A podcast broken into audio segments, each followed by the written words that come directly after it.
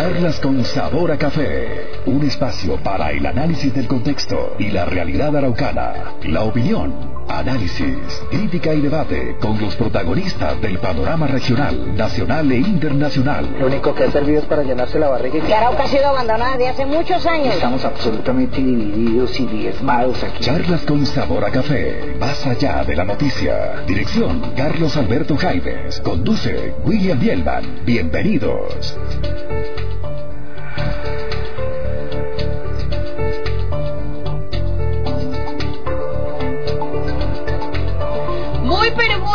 Días, bienvenidos a este programa de las mañanas en Arauca, charlas con sabor a café, opinión, análisis, crítica y debate para todos ustedes.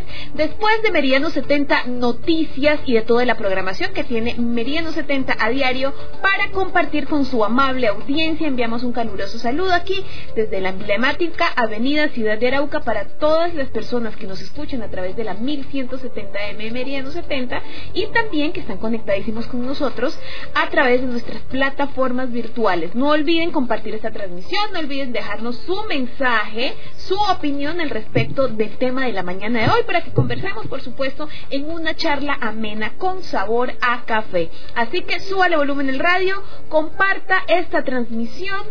Déjenos su comentario y vamos a empezar de una vez con nuestras efemérides. En charlas con sabor a café, la efeméride del día.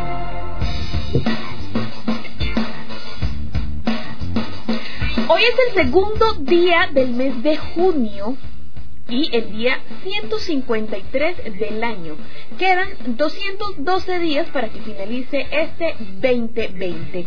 En 1537 en Roma, el Papa Paulo III publica la bula Sublimis Deus, donde decreta que los indígenas americanos son seres humanos verdaderos, dotados de alma. Recordemos que en esta época o anterior a esta época los indígenas eran considerados animales sin alma y sin ser. A raíz de esta publicación, todo cambia para ellos y empieza esta lucha que todavía en nuestros tiempos sigue en pie. En 1875, el inventor escocés Alexander Graham Bell inventa un micrófono de membrana para su teléfono. En 1896, en Gran Bretaña, el italiano Guglielmo Marconi patenta la radio, la radio maravillosa que hoy nos permite llegar a cada una de sus casas y a muchos rincones del departamento de Arauca. En 1953, en la abadía de Westminster, de Westminster, Reino Unido, Isabel II es coronada reina. En el 2014, en Madrid, España, el rey de España, Juan Carlos I, anuncia en mensaje oficial a la a las 13 horas que abdica el favor de su hijo príncipe que abdica el favor de su hijo el príncipe Felipe, que reinará bajo el nombre de Felipe V de España. En el año 2015, en Suiza, el presidente de la FIFA, Joseph Bader, envuelto en un escándalo de corrupción, anuncia su dimisión en el cargo. Y los nacimientos de hoy, 2 de junio, son los siguientes. En el año 1740 nació Marqués de Sade, da, Dataniet Alphonse Macrois, escritor francés. En 1934, Edgar Perea, narrador y periodista deportivo colombiano. En 1988, Sergio Agüero, futbolista argentino, llamado el Kun Agüero, muy conocido por supuesto. Y hoy, día como hoy, 2 de junio, falleció Santiago Bernabeu, futbolista y presidente del Real Madrid en el año 1978. Hoy celebramos el Día Internacional de la Trabajadora Sexual y el santo católico es San Juan de Ortega. Nos vamos con la frase del día. En charlas con sabor a café, la frase del día.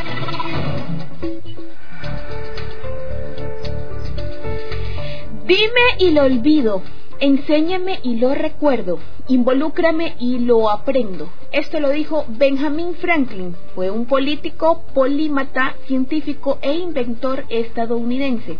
Es considerado uno de los padres fundadores de los Estados Unidos. Y les repito la frase de don Benjamin Franklin, dime y lo olvido, enséñame y lo recuerdo, involúcrame y lo aprendo frase del día de hoy 2 de junio, en donde por supuesto vamos a tener grandes invitados y vamos a hablar de un tema que tiene a toda la población araucana en gran preocupación debido a varios sucesos repetitivos que se vienen presentando sin ningún eco dentro del municipio capital.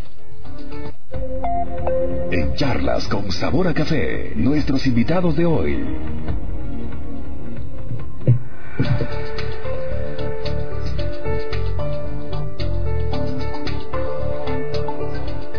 Bueno, y ya el día de ayer estuvimos mostrando un video muy especial eh, en donde se denuncia el robo de artículos de la sede educativa en donde se encuentra el aula NE y que pues por supuesto viene causando muchísimo daño y muchísimo dolor en todos los niños que asisten allí para recibir una educación y que ya de por sí están llevando las consecuencias de esta pandemia y pues lamentablemente no han podido asistir. Su proceso se ha detenido y aparte de todo pues ahora les están robando las cosas que con mucho esfuerzo han conseguido mediante la gestión. Está aquí con nosotros el señor rector de la unidad educativa Francisco José de Caldas, el ingeniero Jorge Contreras. Bienvenido, ingeniero, ¿cómo está? Muy buenos días a todos los oyentes y las personas que siguen a esta prestigiosa emisora como es Meridiano 70, que para nosotros la consideramos nuestra casa. Sí, sí, señor. También nos acompaña aquí una mujer grandiosa que ha venido en muchas oportunidades y nos ha dado la maravillosa bendición de conocer a estos hermosos niños. Y ella es quien encabeza todo este proceso de los niños especiales, los niños con discapacidad que se encuentran en esta institución educativa. Profe Yanes, buenos días. Muy buenos días, un saludo muy especial para toda nuestra bella población araucana. Eh, eh, se siente el, calor en esta casa radial, ya que pues siempre está de la mano con nosotros, la población con discapacidad, la población estudiantil, eh, la institución educativa Francisco José de Caldas, siempre estamos de la mano con ustedes. Bueno, vamos a, contextualizar porque ayer nosotros hicimos la denuncia, tuvimos la oportunidad también de hablar con la persona encargada de la sede, de explicarle a nuestros oyentes qué es lo que había sucedido, pero nos gustaría, señor rector, que usted nos amplíe toda la situación, cómo se dieron los hechos, qué es lo que se ha perdido y qué han sabido hasta el momento. Bueno, Filma, sucede que las, las instituciones educativas en general y en particular ahora la institución Francisco José de Caldas, compuesta por nueve sedes, no cuenta con servicio de vigilancia desde el año anterior. Sucede esto de, de nuestro aislamiento eh, preventivo y las instituciones, eh, las sedes educativas quedan solas. Por tal motivo empieza un azote de la delincuencia a tratar de ingresar a las sedes educativas. Esto empezó desde el mes de abril, prácticamente cerrando marzo, empezaron a, a, verse intentos de hurto y varios concluyeron con, con situaciones eh, críticas como lo ha sucedido particularmente en la sede Juan Francisco Lara, donde se han hurtado equipos de cómputo, televisores, cámaras, eh, equipos de sonido, eh, afectación de nuestra buceta, eh, cableado energético y también en la sede Luis Carlos Galán que también fue hurtada con igual lo mismo la búsqueda de equipos audiovisuales equipos de cómputo y televisores.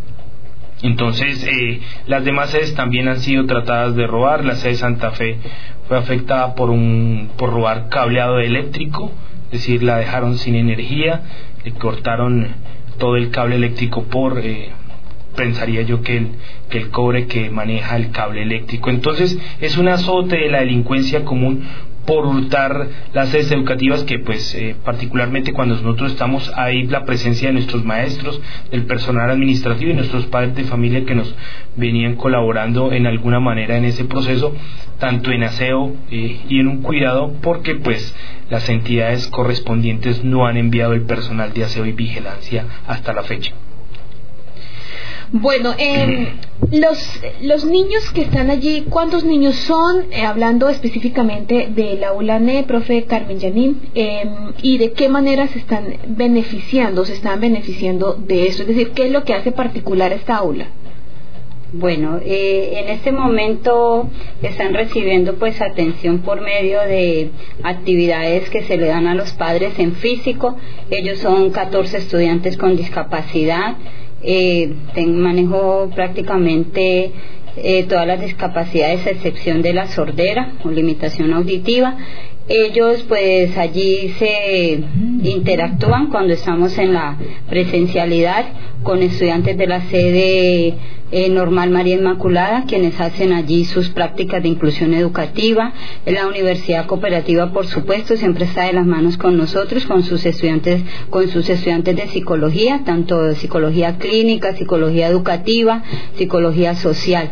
Y pues ellos eh, están muy activos. Ahorita en este momento pues tenemos nuestro grupo de, de WhatsApp de padres que le llamamos siempre felices y pues estamos haciendo todas las tareas eh, paulatinamente, pero con un muy buen desarrollo. Eh, lógicamente, el que nos roben nuestra institución, los, nos quiten la, la, gestión que hacen los directivos, en especial el rector, toda la, la, buena disposición que tienen en dotar estas instituciones y al ser hurtadas, pues lógicamente nos, nos priva de muchas eh, grandes actividades que se pueden hacer y que mejoran los aprendizajes de toda la comunidad educativa. Allí no solo es la población con discapacidad, la que, la que está sufriendo, sino también todos los niños, los 415 estudiantes que están allí matriculados en la jornada de la mañana. En la tarde, pues también está caminando en el bachillerato, que también es otro programa que se maneja y también pues ellos van a sufrir esta falta de el material necesario para que pues nosotros los docentes demos nuestras clases de la mejor manera. Bueno, los robos se han presentado dentro de qué fecha y quiénes serían los encargados de ofrecerle al colegio o tienen la obligación de ofrecer al colegio el tema de la seguridad. Los eh, robos y los intentos iniciaron prácticamente cuando empezó el aislamiento. Los primeros, eh, las primeras afectaciones fueron en, a final de marzo en la sede de Costa Hermosa y sede de Juan David con eh, rompimiento de techos, daños en las cercas, o sea, empezaron los intentos en esa sede, recuerdo mucho, y, nos tocó hacer los respectivos arreglos. Y luego sí ya empezó el primer hurto en la sede Juan Francisco Lara, luego se intenta, eh, en la sede Santa Fe, luego volvieron y se entraron a la sede Juan Francisco Lara, eh, y, ha sido así, o sea, prácticamente todas las sedes, las nueve sedes han estado intentando, eh, lo que nos ha tocado es reparar techos, dañar, eh, arreglar las puertas que han venido dañando en su seguridad. Es un continuo atentado que le hacen a la infraestructura porque el poco recurso que el Estado nos envía se está es, canalizando eso que podría darse, como lo dice nuestra maestra, en poder a que nuestros maestros tengan unos mejores ambientes escolares. Eh, la, la, situación ahora eh, en cuanto a la responsabilidad es de la gobernación de Arauca, porque nosotros como institución educativa no tenemos la facultad para hacer nombramientos de personal alguno. Es tanto que nosotros lo que hicimos en, la institución educativa fue apoyarnos de la Asociación de Padres de Familia y ellos a través de la asociación nos han venido prestando un servicio de aseo eh, en común acuerdo con los padres porque eh, el gobierno departamental nunca envía personal de aseo eh, en, en, número. A veces se envía eh, una, una persona para, para hacer el aseo a una, institu a una sede educativa lo que observa uno es que la persona termina enfermándose o termina afectando su salud por la cantidad de trabajo y son dos o tres meses que contamos con ese servicio. La verdad en Arauca, y hacíamos la reflexión con nuestros padres de familia y la comunidad, es que en Arauca las personas son muy dispuestas a, brindar esta atención, porque uno observa en regiones al inicio del año en otras regiones del país que no se inician actividades hasta tanto no se nombre el personal de aseo vigilancia. Uno observa esa noticia siempre en otras regiones, pero aquí en Arauca es tanto el apoyo que los mismos padres de familia someten, hacen sus cobros de cuotas de asociación y con eso empiezan y manejan, pero aquí nunca se para el servicio educativo, por eso, a comparación de otras eh, instituciones en el país. Entonces sí es el llamado eh, a entidades como la Gobernación de Arauca que tienen la facultad de hacerlo. Y es que, mira, Crisma, esto es un, un proceso que se dio hace unos años. Eh, un convenio que se pactó entre gobernación y alcaldía. La alcaldía se encargaba de pagar el servicio de agua y energía y la gobernación se comprometía en nombrar aseadores y vigilantes durante todo el año. La alcaldía ha respondido, la alcaldía no ha dejado de pagar el servicio de agua y luz, pero la gobernación no respondió en la misma manera y no ha cumplido con, con el deber. Eso es la verdad, eso hay que decirlo.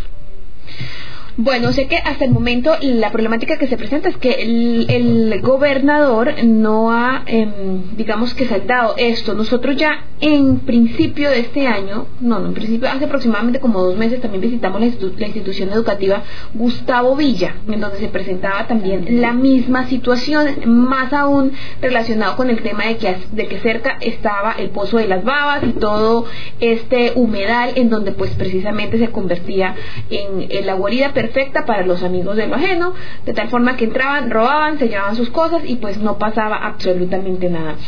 Esta denuncia la hicimos a tiempo, no se logró, conseguir eh, la seguridad a tiempo, para lo cual pues los ladrones llegaron y robaron eh, más o menos según lo que se calculaba un estimado de 20 millones de pesos en equipo del colegio. También sabemos que existen otras tantas eh, instituciones educativas, incluso privadas, que también han sido víctimas de el robo de estas personas.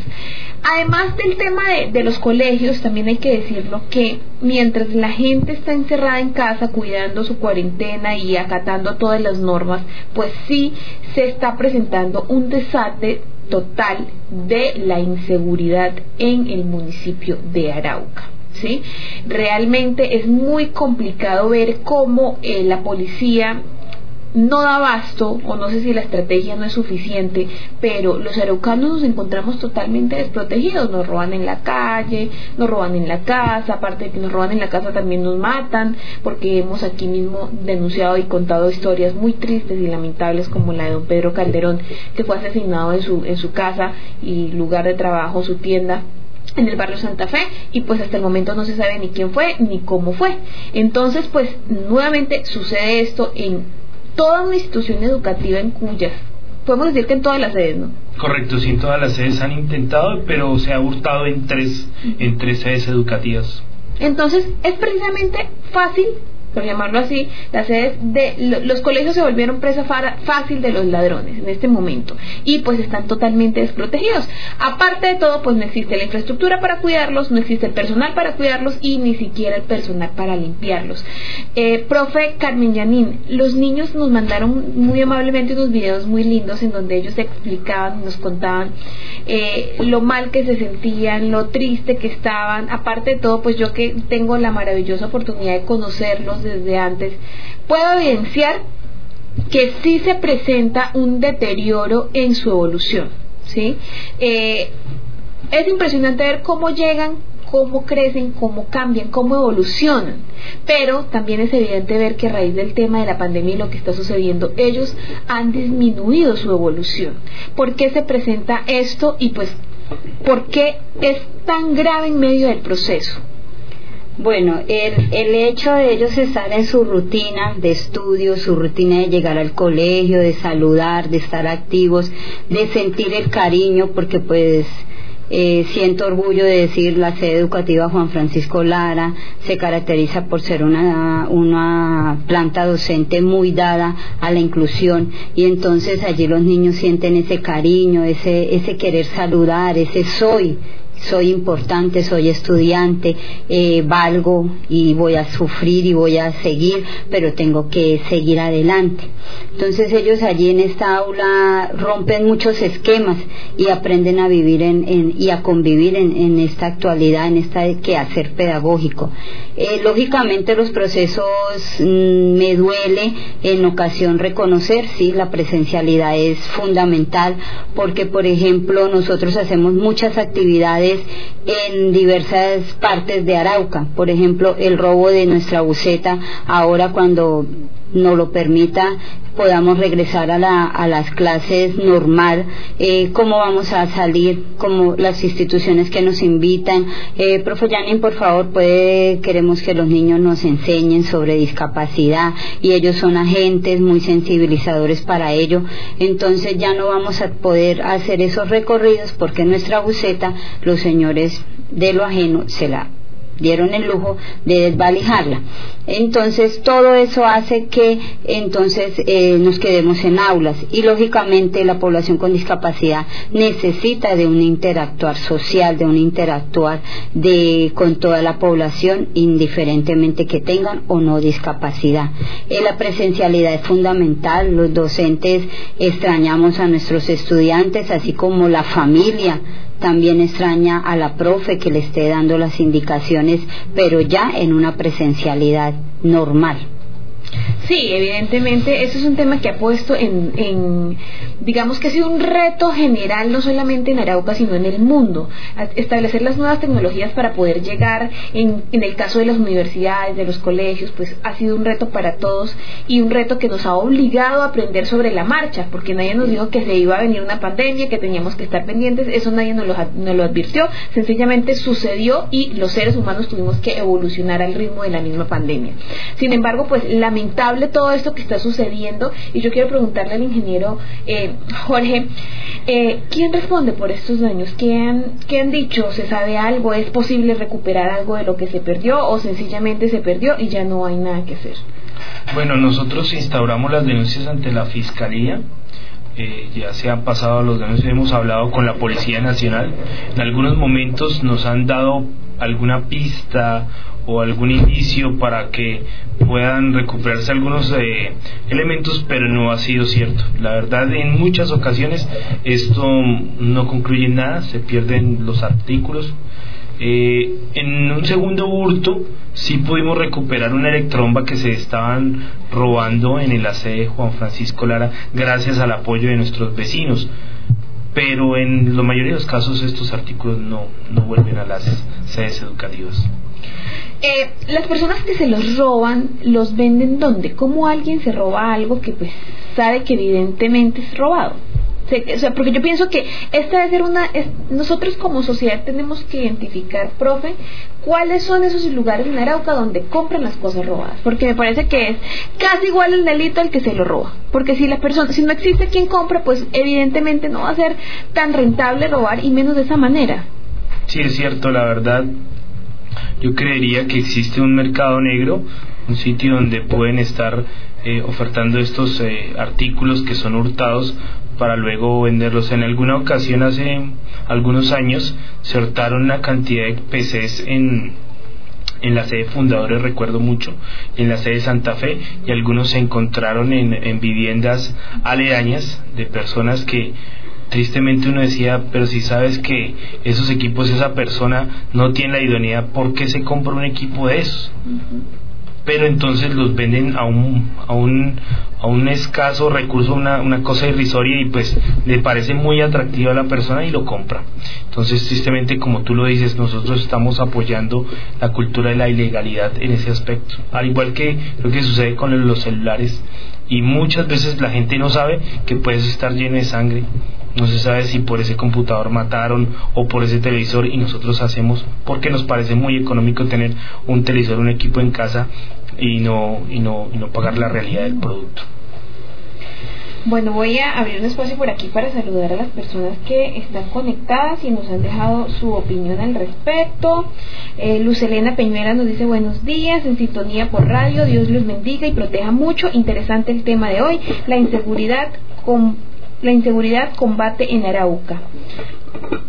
Campante en Arauca, perdón, la inseguridad campante en Arauca y duele muchísimo. Así es, las autoridades están ausentes en todos los sentidos. También nos escribe Zulay García.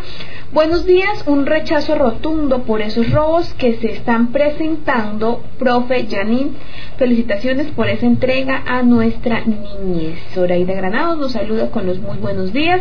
Y pues sí, hay que decirlo, William, quien ya está aquí nuevamente en la mesa, de charlas con sabor a café, que la gente en Arauca pues sí se ha pronunciado, se ha manifestado, esto de verdad ha sido el colmo y también ha movido muchísimas fibras porque pues realmente hemos estado siguiendo paso a paso la evolución de estos niños y es muy triste que hoy de buenas a primeras a alguien se le ocurra robarse los recursos que con mucho esfuerzo se han conseguido para brindarles a ellos las garantías en medio de las necesidades y las precariedades de la educación en este país pues ya por fin se contaba con un aula donde ellos podían tener sus eh, artículos necesarios y poco a poco iban evolucionando, pues ahora varios pasos atrás, porque varios de esos artículos fueron hurtados, William.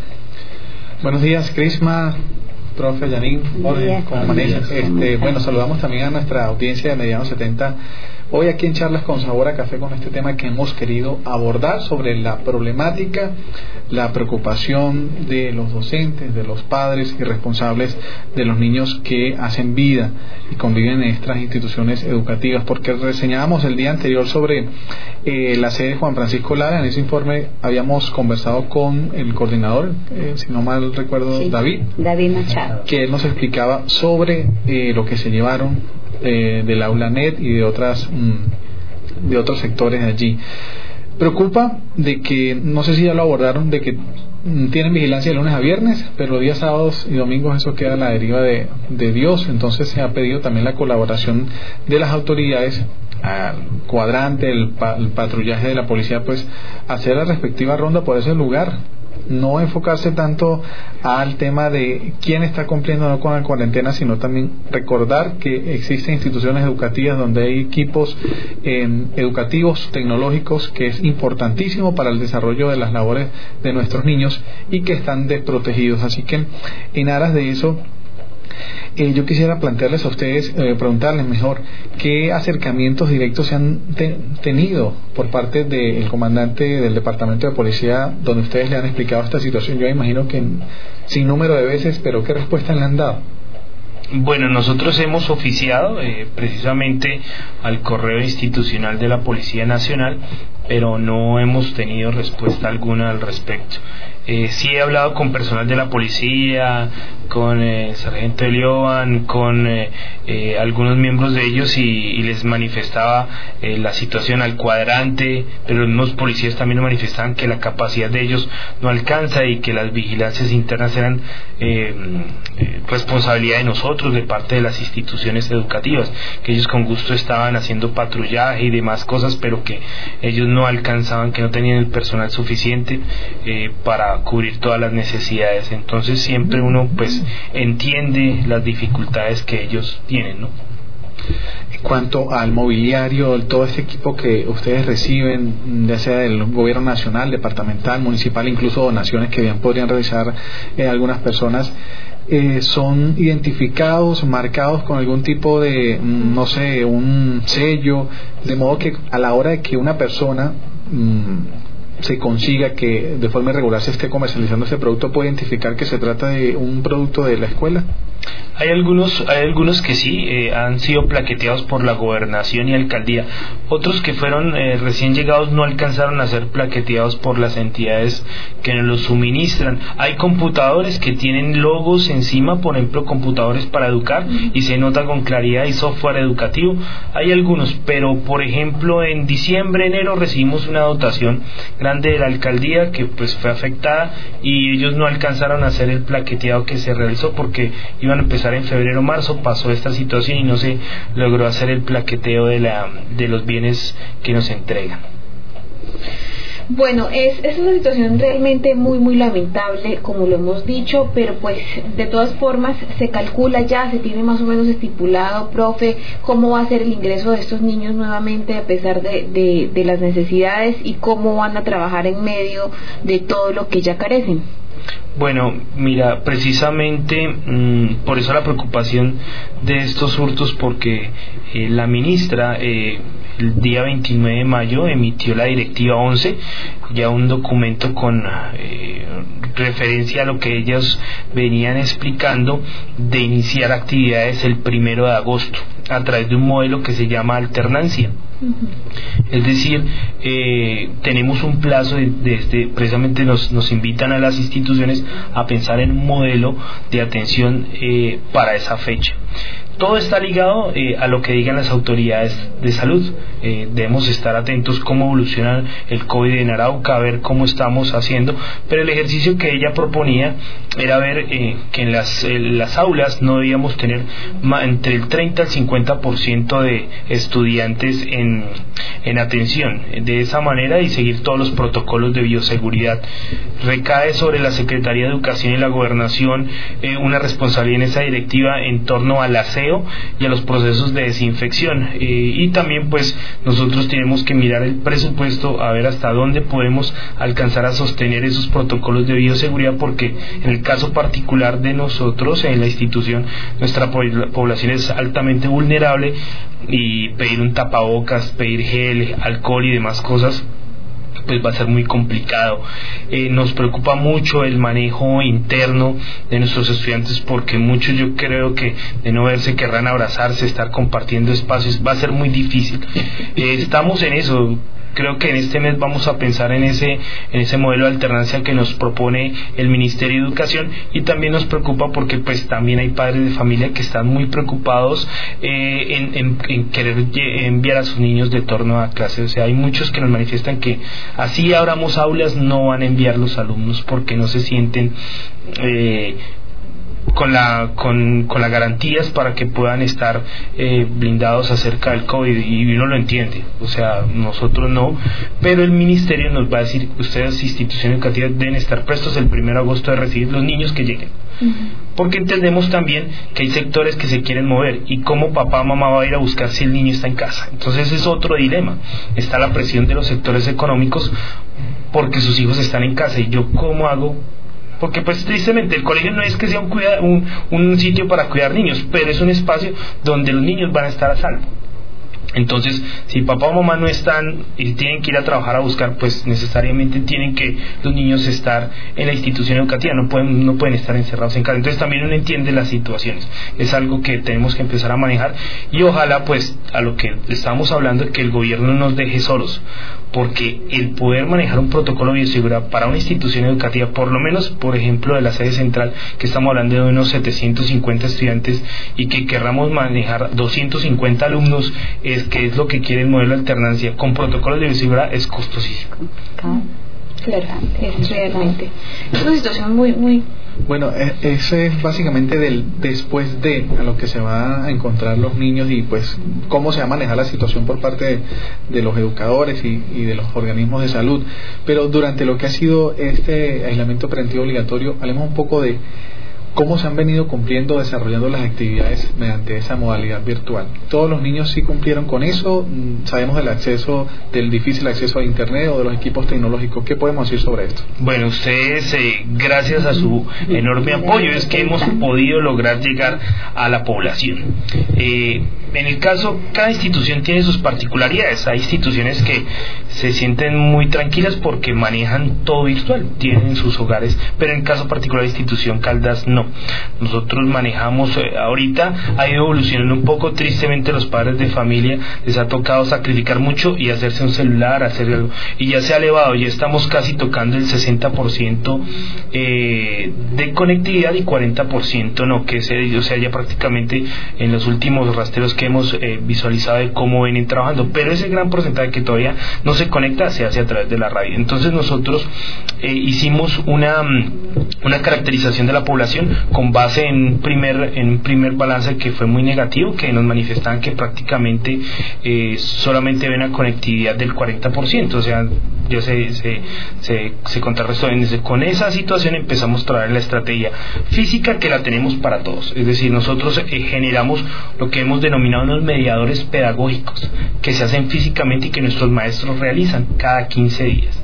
Y son eh, elementos que los padres de familia pueden ir a recoger en las sedes educativas. Con ese mediador pedagógico, el profesor hace su seguimiento ya sea por WhatsApp, por correo electrónico, por el medio o por la radio que ustedes nos colaboran muy amablemente a partir de las 2 de la tarde. Con esos procesos, con el mediador físico, con la radio, con el internet, estamos trabajando desde casa. O sea, hemos hecho esa estrategia Nuestros profesores hacen también las tutorías, a veces se hacen sus videos. Mucho profe le ha tocado conseguir un pizarrón en su casa y hacer sus videos propios, tratar de hacer eh, un video corto. Profe, no entiendo esta parte, entonces dos o tres minutos el profe hace y envía y circula a través de las redes. Ese ha sido como el ejercicio de acompañamiento que hemos llevado en este momento. A la profe Janine, ¿cómo le ha ido con este tema de las clases virtuales? bueno, el caso de, de mi grupo, como lo nombraba hace rato, tenemos un grupo de WhatsApp y pues hicimos una encuesta inicialmente cuando eh, empezó lo del COVID, entonces los papás, no, profe, nosotros no tenemos, eh, denos el material en físico. Entonces hicimos un arreglo. En qué sitios les quedaba más fácil ir porque la sede Lara para algunos padres es distante de la vivienda de ellos. Entonces colocamos dos puntos de, entrega de material en físico. Uno es en la piscina Fondepa y otro en la sede Lara y allí nos encontramos, nos entregamos el material, eh, pues uno quisiera hablar de los niños, pero no podemos, entonces ellos llegan, ya saben, reciben el material y, y por el WhatsApp, entonces a veces las mamitas, profe, no entiendo esa actividad, entonces hacemos retroalimentación, eh, las estudiantes de la Normal María Inmaculada envían su actividad, envía, les envían su video, les envían sus guías para que los papitos también hagan su debido proceso, la Universidad Cooperativa también está haciendo el mismo proceso en el caso de mis de mis niños con discapacidad. Y pues eh, los papás han, han dado respuesta lógicamente que pues procesos que ellos dicen uy no profe mi hijo no se queda quieto cómo hago porque lógicamente ya los estudiantes tienen eh, ciertas rutinas que hacen conmigo y que pues hay cierta disciplina. Mientras que en casa pues el niño tiene más momentos para jugar eh, los papás en ocasiones tienen también que hacer sus deberes de mantener la casa aseada toda esta cuestión y pues no le tienen como la paciencia para que el niño ejecute la actividad que la profe Janine sueña que ellos estén realizando. Yo creo que este tema de eh, las clases virtuales, los más afectados son los niños del sector rural por el tema del acceso a la conectividad y todo eso. Y yo creo que, presente profesor, este programa a través de la radio ha servido para que ese material pueda llegar a ellos es importante que a través de la radio, nosotros como emisora AM, que a veces se nos cuestiona mucho, pero somos de mayor amplitud y cubrimiento en el departamento de Arauco y llegamos incluso zona rural eh, de varios municipios. Yo creo que esto ha servido eh, como punta de lanza para nosotros y por supuesto para la comunidad que se debe beneficiar, en este caso punto a la comunidad estudiantil. Por supuesto que sí, William, y es una idea que bueno nació junto con esta problemática y que encabeza del ingeniero Jorge Contreras, quien nos acompaña en este programa, pues se ha llevado a cabo todas las tardes a partir de, de 3 a 4 de la tarde, ¿sí? De, de las 2 de la tarde. desde las 2 a 3 de la tarde, y eh, pues ha llegado a muchísimos lugares, especialmente el sector rural, como lo dices tú, en donde precisamente pues no se cuenta con la posibilidad de tener acceso a redes sociales y pues los niños han podido escuchar al menos o sentir, no perder el hilo por completo de toda esta situación que lamentablemente pues ha afectado a todos los sectores y la educación no, no iba a ser la excepción, por supuesto. Pero ya retomando el tema de, de, los niños con, con, discapacidad, ¿existe una forma en la que la gente puede ayudar o, o existe ya un plan para poder, digamos que, mejorar eh, de cierta manera el proceso de ellos? Profe.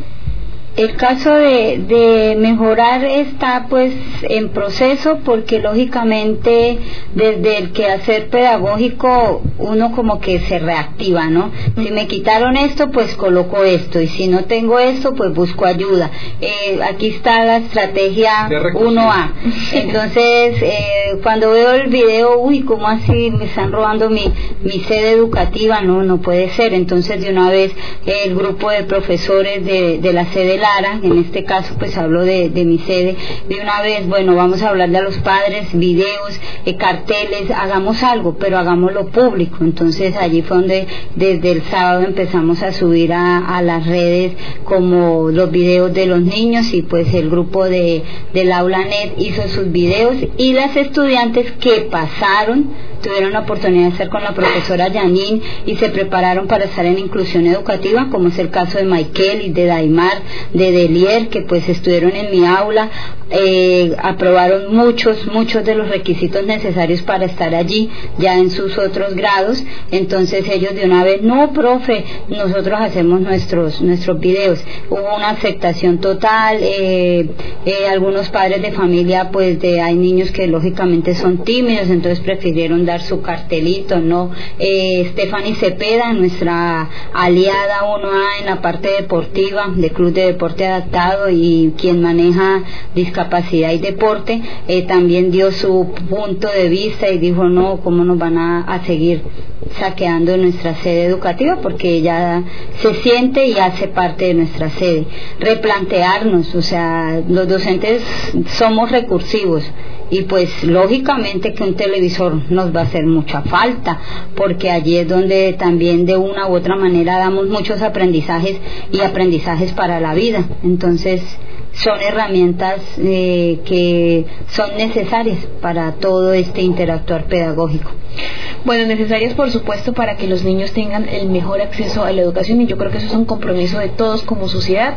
Si las nuevas generaciones no se preparan y no evolucionan incluso al término de poder superar a las anteriores, pues el mundo va a estar condenado a el mm, subdesarrollo, especialmente en Arauca, en donde pues hay que decirlo, el tema de la educación no ha tenido el menor manejo dentro de tantas cosas. Creo que después, William, de la salud, lo siguiente más mal en Arauca es la educación si no estoy mal. De todas maneras, pues habría que hacer un análisis al respecto, vale la pena hacerlo, es necesario hacerlo y por supuesto exigirle a los nuevos gobernantes de que deben implementarse estrategias contundentes para poder sobrellevar el tema de la educación en el departamento de Arauca. Ayer hablamos de la crisis que ocasiona la pandemia y cómo se va a superar que hasta el momento no se cuenta con un plan de ataque para poder reactivar la economía.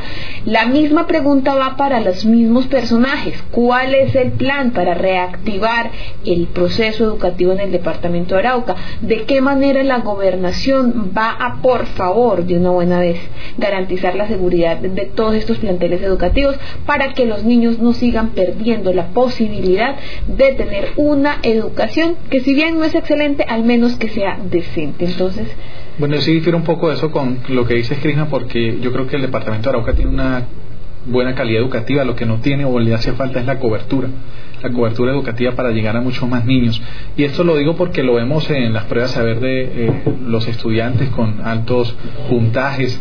Recordemos también los niños que se vieron beneficiados del programa anterior del gobierno anterior de ser Pilo Paga, que eran muchos, y los municipios que destacaban, Saravena, Tame y el municipio capital también. Así que pues considero que eh, sí estamos mm, precarios en el tema de la cobertura, pero la calidad educativa, mi opinión personal es que es, muy buena eh, con otras regiones. Es realmente muy buena, el, recurso humano es muy bueno y lo que de verdad hace falta es el apoyo, William. Es que el apoyo sí hay que exigirlo, hay que exigirle a los gobernantes que si hemos logrado mucho con las uñas, como lo ha demostrado el ingeniero Jorge Contreras y la profe Yani, entre otros tantos profesores maravillosos que han pasado por acá, si han logrado cosas con las uñas, ¿cómo sería con el verdadero apoyo que merecen de parte de las instituciones gubernamentales? Creo que realmente Arauca sería uno de los pioneros en educación a nivel nacional porque realmente contamos con niños muy inteligentes, muy capaces, muy talentosos, de la misma manera con docentes maravillosos que lo vemos diario a diario, trabajan con las uñas, trabajan en medio de la necesidad. Y mira lo que nos contaba el ingeniero, que incluso hasta los padres de familia aportan en medio de un sistema que está totalmente huérfano. Y está huérfano ¿por qué? Porque aquí está el ejemplo, no cuentan con seguridad, la que necesitan para poder eh, salvaguardar sus mismos utensilios dentro del ejercicio. Profe Jorge, no sé si tenga algo más que decir o algo que podamos decir más al respecto del tema de lo que está sucediendo. Sí, mira, eh, eh, ahorita haciendo como remembranza porque pues uno no tiene, yo creo que como directivo y como todos acá, uno no debe ser solamente el eh, ir a lamentarse y no proponer cosas. Porque uno cuando hablaba con, con los gobernadores en este aspecto, porque ese es un, este es un punto obligado de la agenda de los directivos con nuestro gobernador de turno, porque es un problema que venimos desde, yo vengo de directivo hace 10 años, y es un punto que siempre tocamos en la agenda, el servicio de aseo y vigilancia y nosotros proponíamos porque pues uno entiende no hay recurso para todo cierto o sea no alcanza para todo. Pero le proponíamos al gobernador mira si la cuestión es, no es, recurso porque sé que pagar un servicio de diligencia es costoso hombre yo sé cómo han operado otros departamentos apoyados con las asociaciones de padres de familia. Brindémosle la oportunidad mediante un convenio a las asociaciones de padres de familia y de seguro nos sale mucho más económico el aseo y la vigilancia, porque es que las asociaciones han logrado mantener las instalaciones aseadas. Entonces, yo sé que no otorgando un proceso contractual, porque es que es muy costoso contractualmente prestar servicio de seguridad, hombre, un convenio interadministrativo puede ser o un convenio con las asociaciones de padres de familia podría ayudar a las instituciones y el recurso sería aprovechado de mejor manera. Sé que lamentablemente no se va a poder eh, eh, otorgar un contrato eh, a un tercero, sino a una asociación y el recurso iría directamente y se aprovecharía de mejor manera. Le hemos dicho eso, pero no, no se ha encontrado. Esa es una posible solución para poder lograr y aprovechar el recurso de esa manera y poder poder atender esa parte. Ese es como uno de los llamados que hago a, a, la, a, los gobernantes para poder solucionar esta manera, esta crisis que siempre venimos, venimos dando año tras año. Y agradecer a, Meridiano eh, 70 por ese gran apoyo que nos han logrado eh, dar para poder consolidar esa estrategia con nuestra institución educativa. Recordaba que a través del WhatsApp institucional, lo que tú decías, me escribió un muchacho en Cravo Norte, mira, yo los escucho a ustedes, eh, no estudio con ustedes, pero eh, ¿dónde puedo escoger, encontrar su material para poder seguir porque aquí el colegio no me ha podido brindar una alternativa de educación y yo le decía mira yo si quieres con gusto te eh, en algún momento cuando vaya al pueblo puedes cargar en la página del colegio están todo el material entonces puedes descargarlo y sigue nuestras emisiones y lo va desarrollando y luego hablas con el con el directivo de la institución allí en Crao y, pueden hablar y usted puede mostrar que usted ha seguido avanzando en su estudio. Esto, esto es una situación que nos eh, nueva y tenemos que mirar cómo evolucionamos y garantizar ese derecho fundamental que es la educación, ¿no? Sí, señora, así es, profe Yani pues eh, escuchando lo que dice el ingeniero, la experiencia significativa de Cravo Norte, eh, cuando nosotros eh, Aulane hace sus audios, porque pues tenemos ciertos días en los que nos invitan eh, los audios, entonces ahí vuelvo y repito, Universidad Cooperativa, su audio desde la perspectiva de discapacidad, entonces la normal María Inmaculada igual, entonces yo le decía, el audio es para la población con discapacidad que una señora tenga a su hijo allá en la finca y escuche, eh, vamos a buscar la hoja, vamos a cortar, la mamá si tiene su iniciativa lo puede hacer y no necesariamente el niño tiene que estar en aula net, el niño puede estar educándose desde allá. Y pues ya con, con el interactuar que tiene la, emisora Meriano 70 y presente profesor, ya las personas, ay, hoy suena, hoy nos dan las indicaciones a la población con discapacidad, ya no lo están viendo como la aula net, sino a la población con discapacidad. Y esas actividades que se han dado han sido muy sencillas, a manera de que también esas personas que sé que están en las fincas con sus niños o personas ya adultas en discapacidad, las pueden ejecutar porque son relativamente sencillas y de fácil entendimiento. Bueno, pues muchísimas gracias por acompañarnos en este programa en donde quisimos darle un espacio a esta problemática tan grave que por supuesto pues vamos a seguir y vamos a exigir como medio de comunicación se le dé una respuesta oportuna antes de que se sigan perdiendo más cosas y que lamentablemente pues tengamos que seguir dando este tipo de noticias. Qué triste que los colegios cuando vuelvan a reactivarse después de todo esto pues tengan que encontrarse con la penosa situación de que ya todos se lo llevaron y se lo llevaron personas que realmente, lo repito, no le aportan nada a la sociedad, solamente vienen a dañar y a acabar lo que con mucho esfuerzo hemos conseguido. Por aquí Mechitas Barajas dice, hola profe, saludos desde Bogotá, un beso de Mercedes, Flora Domínguez también nos escucha desde Tame, Miguel Henry Triana Sánchez dice, hola profesores, y el Kim David Quintero también reporta sintonía a través de nuestra plataforma virtual. William, ¿qué más nos queda por decir? No, pues agradecerle a la sintonía y que estado muy al pendiente de estos temas y nosotros un compromiso como medio de comunicación, como periodistas, es seguir llevándoles a ustedes lo que acontece, la realidad de nuestro departamento de Arauca, que como lo decía, tenemos una calidad educativa muy buena. Eh, carecemos en cuanto a la cobertura, pero sin duda con este tema de la inseguridad que ahora se viene incrementando a raíz de lo que fue el inicio de la cuarentena, es mucho más difícil este nuevo reto para la educación, encontrarse una vez retornen los niños y los docentes a las aulas, encontrarse con esta mm, triste realidad de no contar con los equipos necesarios. Y de ahí pues yo creo que no solamente los gobernantes, sino toda la comunidad en general debe eh, poner su mano en su corazón para sacar adelante esta situación y brindar lo mejor para nuestros niños. Sí, señor. Profe Jorge, muchísimas gracias.